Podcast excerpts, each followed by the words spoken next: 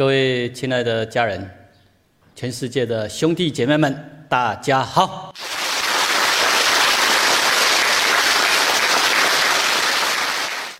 我们现在继续来研习《道德经》的智慧。今天先看第三十三章，因为后面接着是三十四章，三十四章看完之后再回来看三十二章，这样大家就更容易体会到三十四章跟三十二章这两章里面的深意。啊，三十二章要放在后边。我们先来看三十三章，真正的富有与长寿是什么？希望大家好好去体会哈。一般人追求的财富是真的财富吗？还是只是玩具？什么才是真正的财富？什么是真正的长寿？为什么能够来到死而不亡？哦，这个含义都很深。我们大家一起来研习哈，请大家一起来朗诵一遍，起。第三十三章，真正的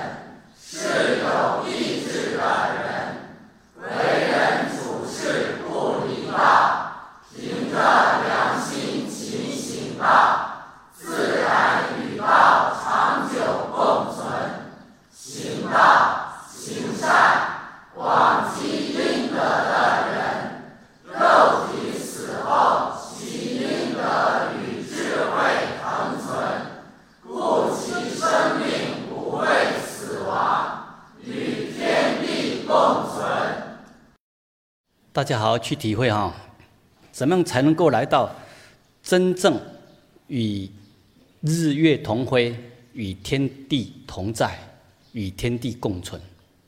那个不是口号，不是理想，不是哲学观，那是真实的。你怎么样来到这样的世界？这是值得我们大家探讨学习的。三十三章前面提到。知人则智，自知则明。这个解释大家前面已经有朗诵过了，就比较容易了解。第二行哈，胜人则有力，自胜则强。这一点哈，请大家多用心体会哈。一个人要赢别人容易哦。有一句话是这样形容哈，要。战胜千军万马容易，但是你要赢那个自我小我却不容易。比那些大将军要赢千军万马都还不容易。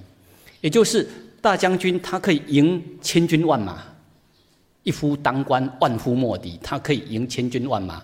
但是当大将军的人，如果他没有了解生命实相，他没办法赢得了那个小我自我，所以为什么说胜人则有力，自胜则强？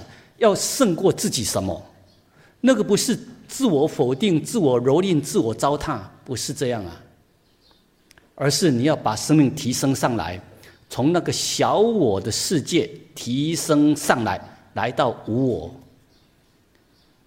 所以这个含义都很深呐。这一点，请大家好好深入去体悟哈，因为一般人是活在用自我在运作的世界。用自私自利小我的心态在运作，像这样的话，你是会活在自傲、自慢、啊任性、放纵的世界。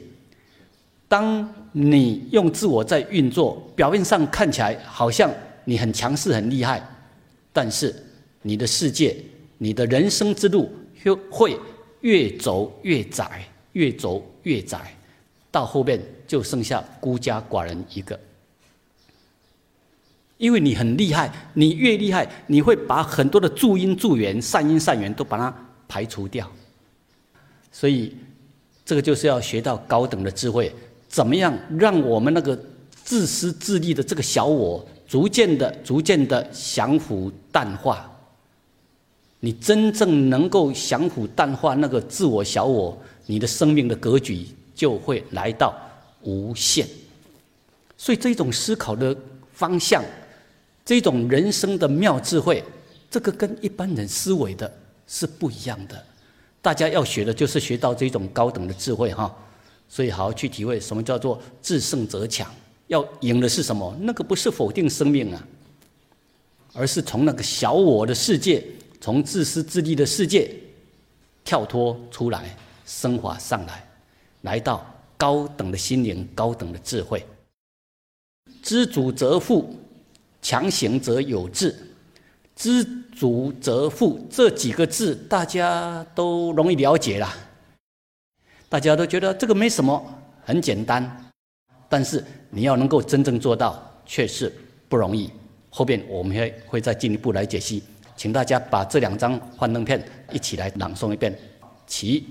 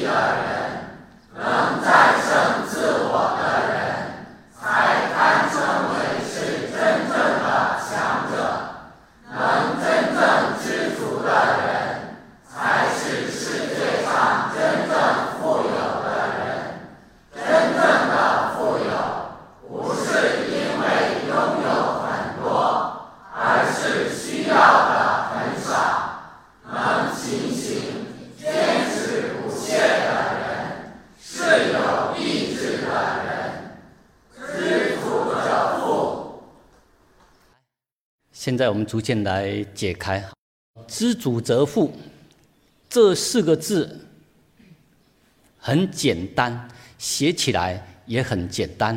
每一个字，几乎你国小一年级的就都会认得了。但是它里面的深意，一般人你不容易体会到，而你要来到真正做到，不容易。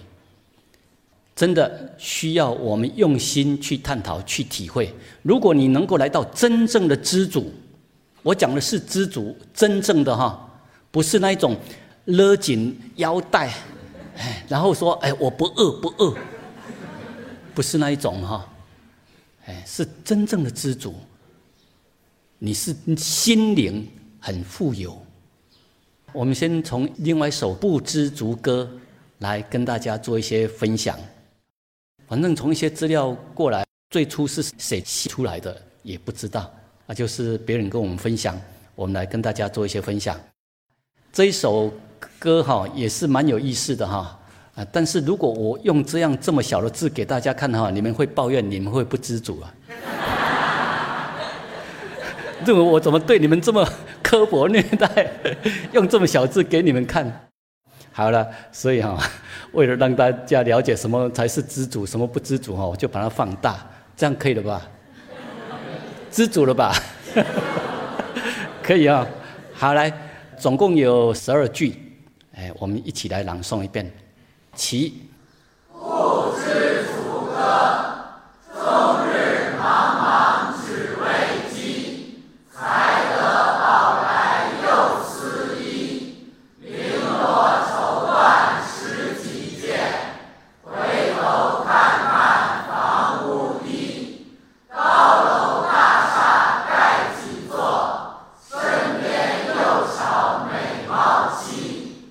美貌娇妻金屋藏，恨无田地少根基。志得良田千万顷，出入无教少马骑。骡马成群教已备，汉武官职被人欺。献城祖国不愿做，想要朝中挂紫衣。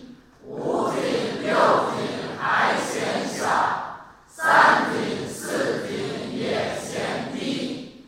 当朝一品为宰相，还想皇座去登基。心满意足为天子，渴望万事无死期。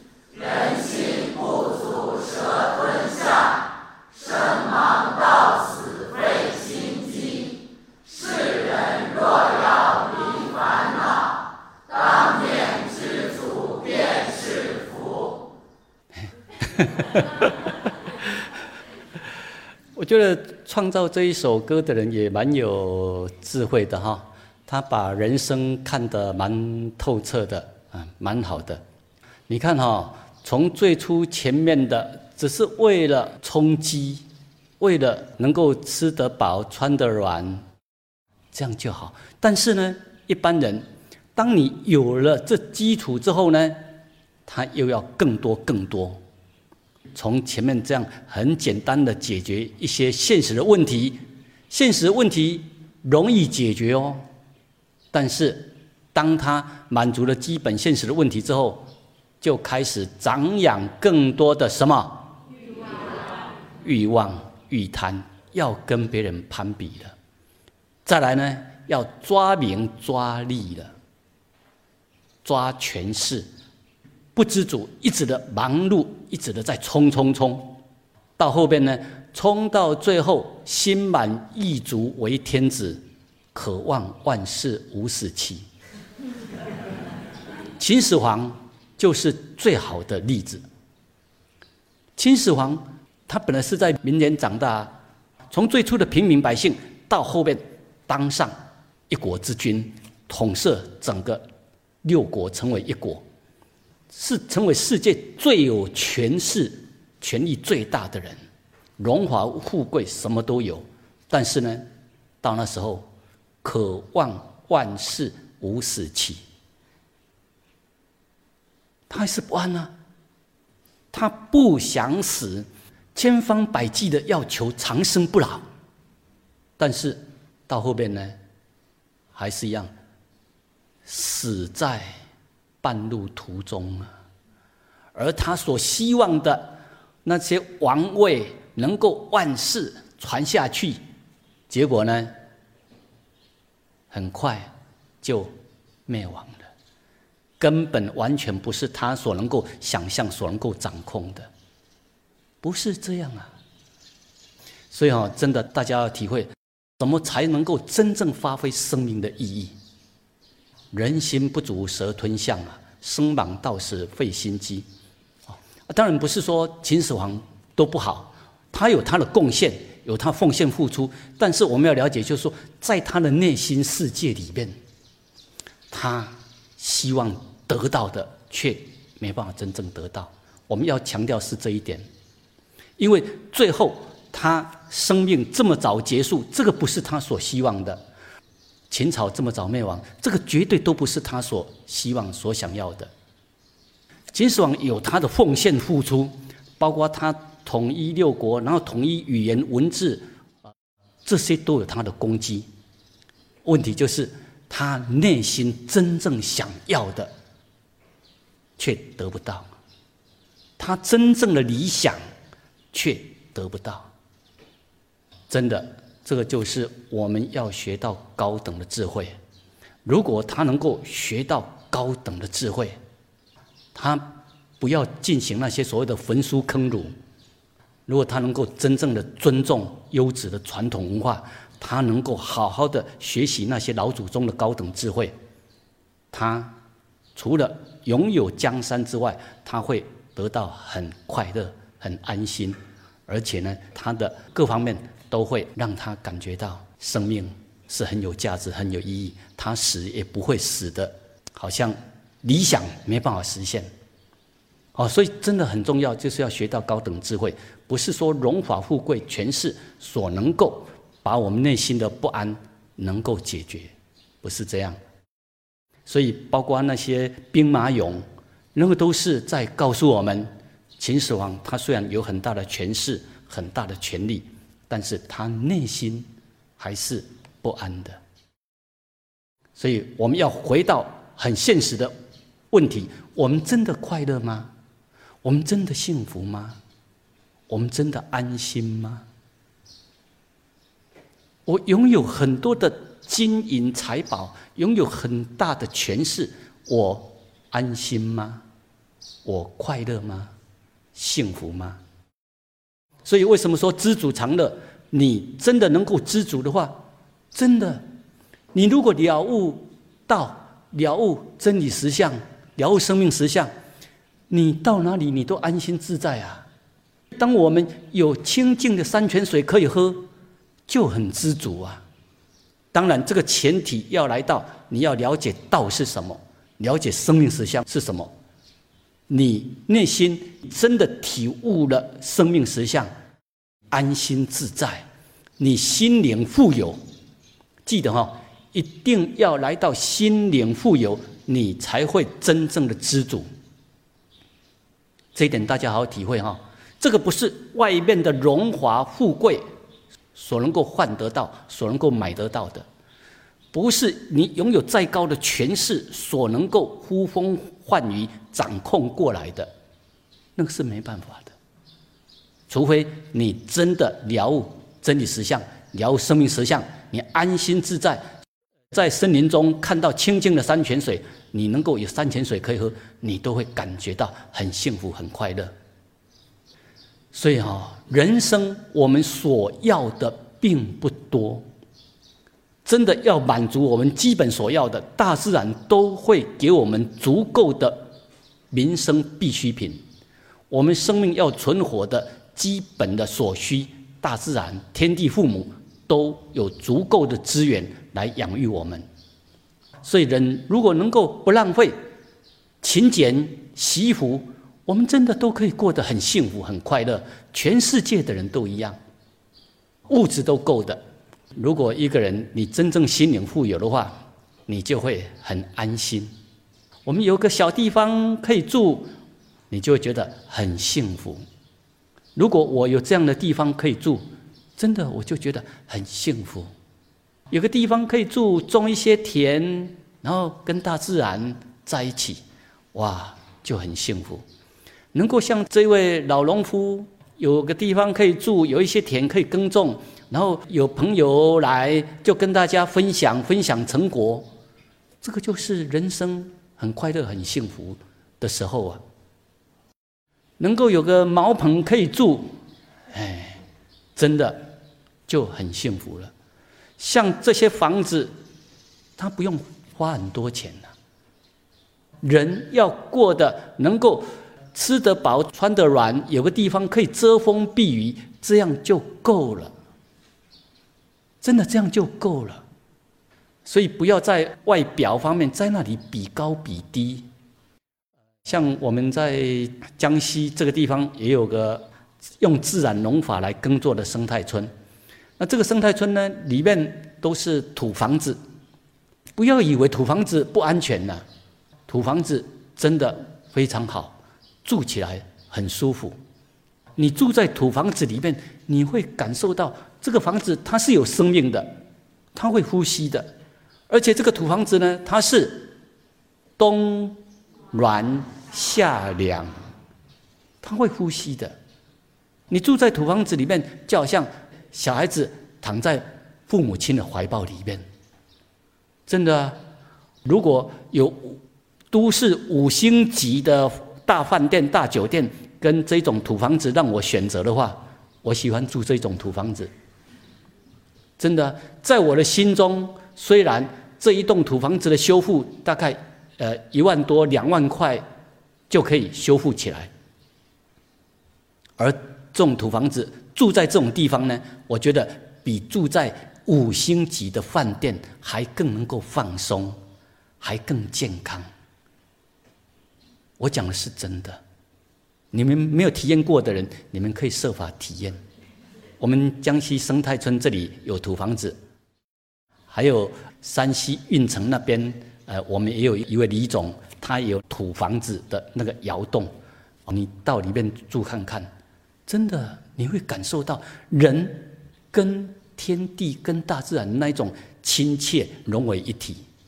这边呢，呃，江西学院他们也帮我准备一个小房子。作为一个行馆，如果到江西这边哦，有一个落脚可以遮风避雨的地方，我觉得这样就已经很够了，就很满足了，不必说到外面去住什么大酒店，住这种地方很容易，你又感觉到跟人跟天地就是在一起的，很舒服，很放松。这是江西上饶生态村的情况。能够住在这样，然后又用自然农法来耕种，没有农药，没有化肥，没有杀草剂，多好，多幸福！有时候就躺在大地上，跟天地一体，观赏蓝天白云，有时候又常常可以看到彩云，哇，看到整个大自然的变化。有没有看到美丽的彩云？有看到整个大自然的变化奥妙啊，充满了艺术之美。这是我们这边前几天的日出，真的那一种气势万千呢。前几天的日落夕阳，你真的懂得欣赏的话，大自然都是最奥妙的艺术啊！大自然是最伟大的艺术家，真的，我讲的是真的啦。不是要诱拐你们啦，是真的。你们会看，你就觉得哇，这些都是无价的艺术之宝啊！而且都是活生生的，都是千变万化的，读你千遍也不厌倦的。真的，有时候看到哇，这个彩云哈，很奥妙，很漂亮。哦，当我看到大自然。变化这么的奥妙，大家有没有看到？这上面有一个人像人头，而且还戴着皇冠。你看哦，这边这是他的鼻头、鼻子，这是额头、眼眶，这是下巴、嘴巴。你看嘴巴、下巴，那上面这是皇冠。你看，这个哈，保证都没有动过手脚，完全都是现场拍到的真实状况。哇，有没有看到这个人的脸相？有没有？鼻子蛮高的，额头、眉头、眉骨、眉骨都蛮高的，下巴、嘴巴都很清楚。哇！当我看到这些，觉得。哇，大自然怎么这么奥妙啊？是彩色的世界。当我看到哇，地上掉满了这些落叶，我看到什么？黄金铺地呀！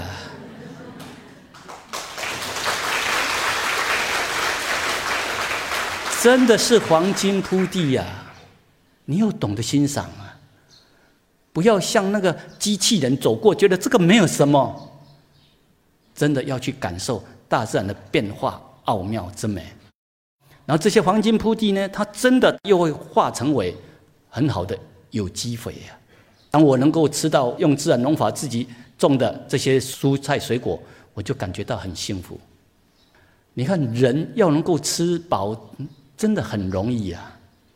这个是马来西亚学员帮我准备的一餐饭，但这个量都还超过我所需要的。哎，一碗饭，一碗菜。一些汤，一些水果，这样就够了。这些水果，呃，我大概只顶多只用一半，其他的还是都给大家。人真的要吃得饱、穿得暖，要遮风避雨，很容易。而我们的生命呢，都是靠天地父母在养育。我们所吃的都是天地父母在养育，所以我们真的要懂得感恩。如果我们能够好好的体会大自然的奥妙之美。哇，你处处都很幸福啊！但很多人为什么他看不出、看不懂？因为你身心不够柔软，你就看不到。还有，你总是硬邦邦的从某个角度看，能不能有时候颠倒过来，从另一个角度去看？你看到处下，然后从另一个角度去看，你就可以看到大自然的奥妙。为什么你看不到一个人的优点？为什么你看不到某个文化他们的殊胜？为什么看不到别人他们宗教的殊胜优点？因为我们都只站在我们自己要的角度，从很狭窄的角度去看。我们能不能灵活的从不同的角度来看，从对方的角度来看？真的要灵活，心要灵活。你从不同角度看，你就可以看到，原来这个世界是这么的奥妙，这么的美啊！原来我们以前瞧不起的人事物，你从不同角度去看之后，你就可以看到，原来这些是这么的奥妙，这么的美，都有可以让我们学习的地方啊！所以大家哈，懂得欣赏万物，希望大家好好体会哈。当你真正懂得欣赏万物，你就会处处都很高兴、很喜悦啊。那种喜悦，它不是用一些金钱所能够买得到、换得来的，那是超越金钱的层次啊。大家要好好体会哦。对于什么是真正的富有，大家要有正确的体会。把这两句一起朗诵一遍：其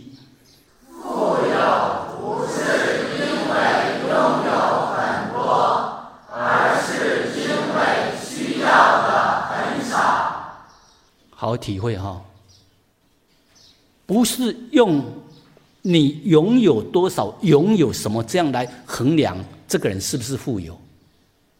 你拥有很多，却是忧悲恼苦一大堆，你幸福吗？你快乐吗？你常常在那里吃喝玩乐，大吃大喝，表面上。在朋友面前好像很风光，但是回到家中，你幸福吗？你快乐吗？夜深人静独处的时候，你安心吗？真的幸福吗？如果我们独处的时候，夜深人静的时候，我们不安心不快乐，那你所谓的幸福，所谓的快乐，那都是。虚幻的，所以我们的生命要来到真的安心。我们做人做事凭着良心，你才会真的安心。我们不去伤害别人，我们赚钱取之有道，我们才会安心。有钱，我们又能够善加应用来利益众生，你才会真正得到幸福快乐。所以要好好体会哈，富有不是因为拥有很多，而是因为我们需要的很少。我们有什么资源，我们就是用来分享，跟众生结善缘，利益众生，而不是欲望欲贪，有了什么还要更多、更多、更多。那个你需要越多，表示你的心灵是很空虚的，是贫穷的。当你需要越多，表示心灵是空虚。是贫穷的，如果你已经拥有几十亿的资产，但是你还是一样不知足，一直要冲冲冲，要拥有更多，那表示你事实上是很贫穷的。所以要来到真正心灵的富有，真正的富有不是用金钱、用物质来衡量，而是从你心灵的品质。你内心真的富有吗？从这里来衡量。如果你真正富有，你就很快乐啊！啊，为什么会不失其所则久，死而不亡则寿？这一段，请大家一起来朗诵一遍，起。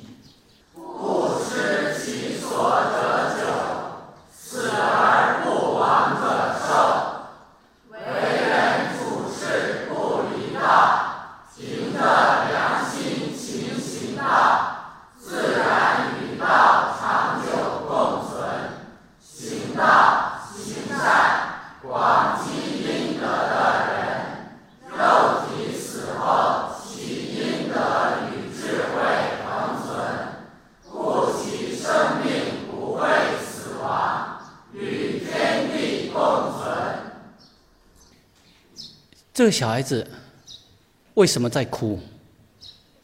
为什么在哭？通常是因为找不到妈妈，找不到父母亲，或是找不到家，那是他小孩子最不安的情况。如果一个找不到家、找不到父母亲的小孩子，他的内心是很痛苦的，是很不安的。啊，其他的都小事，其他的哭那些都很容易解决。如果一个小孩子他跟父母亲失联了，找不到了，找不到父母亲，找不到家，这个小孩子他就会陷入很恐慌、很不安的情况。为什么有的人他可以安心自在，有的人他一直要寻寻觅觅？这个跟我们内心心灵富有与否有绝对的关系。所以希望大家多重视我们的生命内涵。多重视我们的心灵品质。当你越有内涵，你开启的智慧，你得到越多智慧，你的心才会真正越安心自在。到哪里你都会安心自在，不是用世间的荣华富贵那些来衡量，那些只是物质层次。物质层次再丰厚、再富裕，没办法解决你心灵的问题。心灵的问题，必须要你来到了宇宙真理实相。了悟生命实相，必须要你能够开启智慧，你才会能够解决深层心灵内心的不安的重大问题。为什么古今中外的世界级的伟人，比如说像老子啦，或是孔子啊，或是释迦牟尼呀，或是耶稣啊，为什么他们的生命在这个世间流传两千多年之后？后代子孙还有很多人在感恩他们，在跟他们看齐学习。我们不要用宗教信仰、迷信的那个层次去看。像我以前在学生时代，我就很客观的去探讨他们的心灵世界跟一般人有什么不一样，他们的智慧跟一般人有什么不一样，他们的心胸度量跟一般人有什么不一样。这个就是我们要见贤思齐的。为什么几千年之后，像老子、孔子，他们都还能够活在世人的心目中？后代子孙还有很多人在跟孔子、跟老子、跟他们学习。不要用宗教信仰、迷信那个层次去看，我们客观来探讨，他们留下的是什么？难道是钱财吗？难道是权势吗？都不是啊。留下的就是他们的智慧，他们的德行。这一段，请大家一起朗诵一遍，作为这一章的结束。其不失其所者久，因为与道合一；死而不亡者寿，因为积功累德。这几句话很重要。经文里面有提到。不失其所则久，为什么呢？因为与道合一。你没有与道合一，生命就是一个浮而无根、流浪汉呐。一个人为什么能够来到死而不亡？为什么他生命能够与天地同在，与日月同辉？因为积功累德。这方面很值得我们大家好好的去深思。这几句朗诵一遍，作为这一章的结束。其。不失其所者久，因为与貌合一；死而不亡者寿，因为积功美德。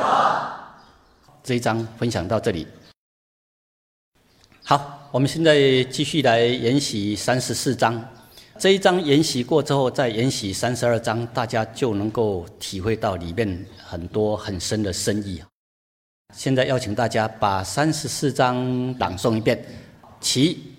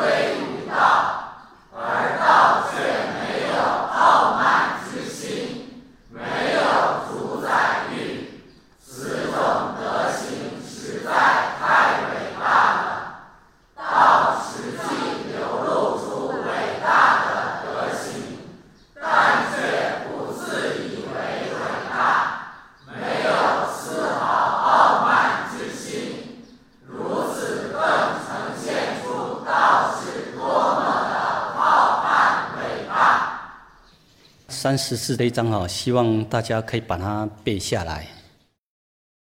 里面的含义都很深，是帮助我们了悟道的特征特性，道所展现出来的德是什么样的情况，这些都是让我们可以去体悟而见贤思齐。所有的宗教，事实上，他们最终的目的就是要了解生命是怎么来的，生命是由什么所演化的，要找寻到这个生命的源头。但是，如果我们用信仰、用迷信的话，你会有很多的阻隔，而没有去穿透，没有真正去了解。而《道德经》呢，就是帮助我们不要用迷信，我们要冷静理智、客观的去了解生命是怎么来的，生命靠什么在养育。一般人体会不到、观察不到，而我们就是要学到，我们要体会到，我们要看得出来，然后进一步，你自然的就会体到、悟到、行到，练习去做出来，而后面自然就是来到与道合一啊。这个就是一个人在学习的过程，不管是在家庭中学习、学校中学习，或是在社会学习，我们的目的到后面就是要来到迈向高等的心灵，把我们的生命的心灵品质发挥出来啊！希望大家好好深入学习哈。